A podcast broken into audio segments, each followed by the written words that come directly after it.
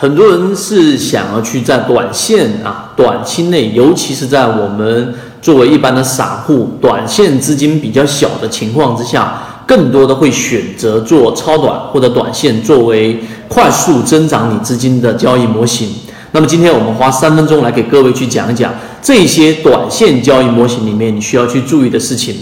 首先，第一点，作为短线者，那你的这个资金要充分的利用起来，无外乎啊，就是我们所说的这一种打板啊、短线、超短、波段这几种不同的操作。我们之前就讲过，你一定要建立属于你自己的交易系统。你自己的交易系统呢，可以是波段，可以是低吸，可以是打板，可以是我们说的这一种啊，这种四个点左右的进场都可以。但是你一定要记住，第一点，你要找到的是适合你自己的交易模型，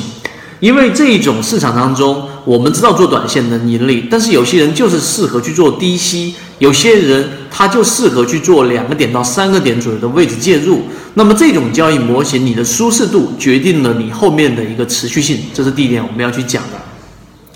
第二个。作为短线交易者，实际上呢，你应该去认真的把你的交易模型去理解。举个例子，我们说打板有几有一些优势，什么优势呢？真正短线，举个例子，在之前零七零八年，如果说你经历过的话呢，啊，一年做十倍、做二十倍左右都是可以做得到的，尤其是做短线。那么短线呢，它真正能够呃去在市场里面把资金的充分给利用起来。同时呢，它又可以避免掉市场大幅的下跌。举个例子，像我们知道的这个啊，职业炒手，它本身就在零八年过程当中依然是可以赚钱的。那么作为打板或者超短的话，真正亏钱的，一般都是在底部和顶部的这个震荡区域。在底部呢，这个震荡区域里面，你只需你可能会不断的去试错，然后不断的震荡，不断的操作，这个时候是容易产生亏损的。在顶部呢，你不断的去啊去想逃顶，但是最终不断的震荡也会消耗到你的资金，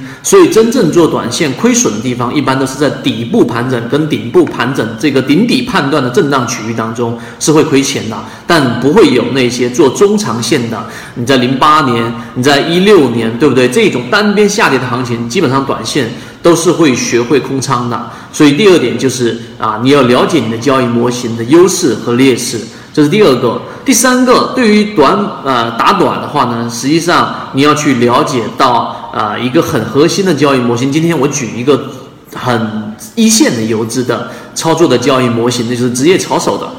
那它的交易模型是怎么样呢？今天只能简单的告诉给大家，实际上就是它要选择市场当中最主流的热点的板块，板块当时第一个出来的个股涨停板的，你一定是买不到了，因为你啊，这一个是很简单的一个道理，因为直接涨停的个股，并且又是一个主流的一个热点板块，这个时候。它只有涨停了，你才能知道它是最强的。往往也是这样的个股才是这个板块的龙头。但是如果这个板块涨起来之后，我们在我们的圈子里面也讲过，你要抓到龙二、龙三、龙四、龙五这些个股，它往往也会给你有一些啊比较大的一个利润。所以呢，你应该去寻找当中的联动性，怎么样去解决？这个才是去做短线的一个核心板块之间的联动性啊。这是第三点，第四点。你刚开始作为短线操作者的时候，你一定是记住啊，要想办法尝试让自己的资金尽可能的参与大部分的热点。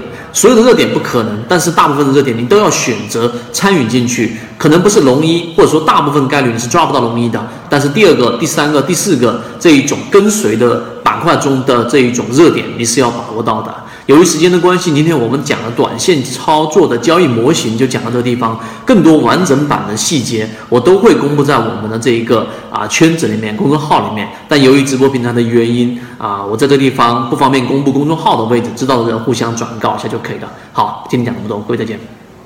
正版内容我们都是直接交付到船员手上的，查看我的专辑简介，直接了解获取的途径。好，今天我们就讲这么多，希望对你来说有所帮助，和你一起终身进化。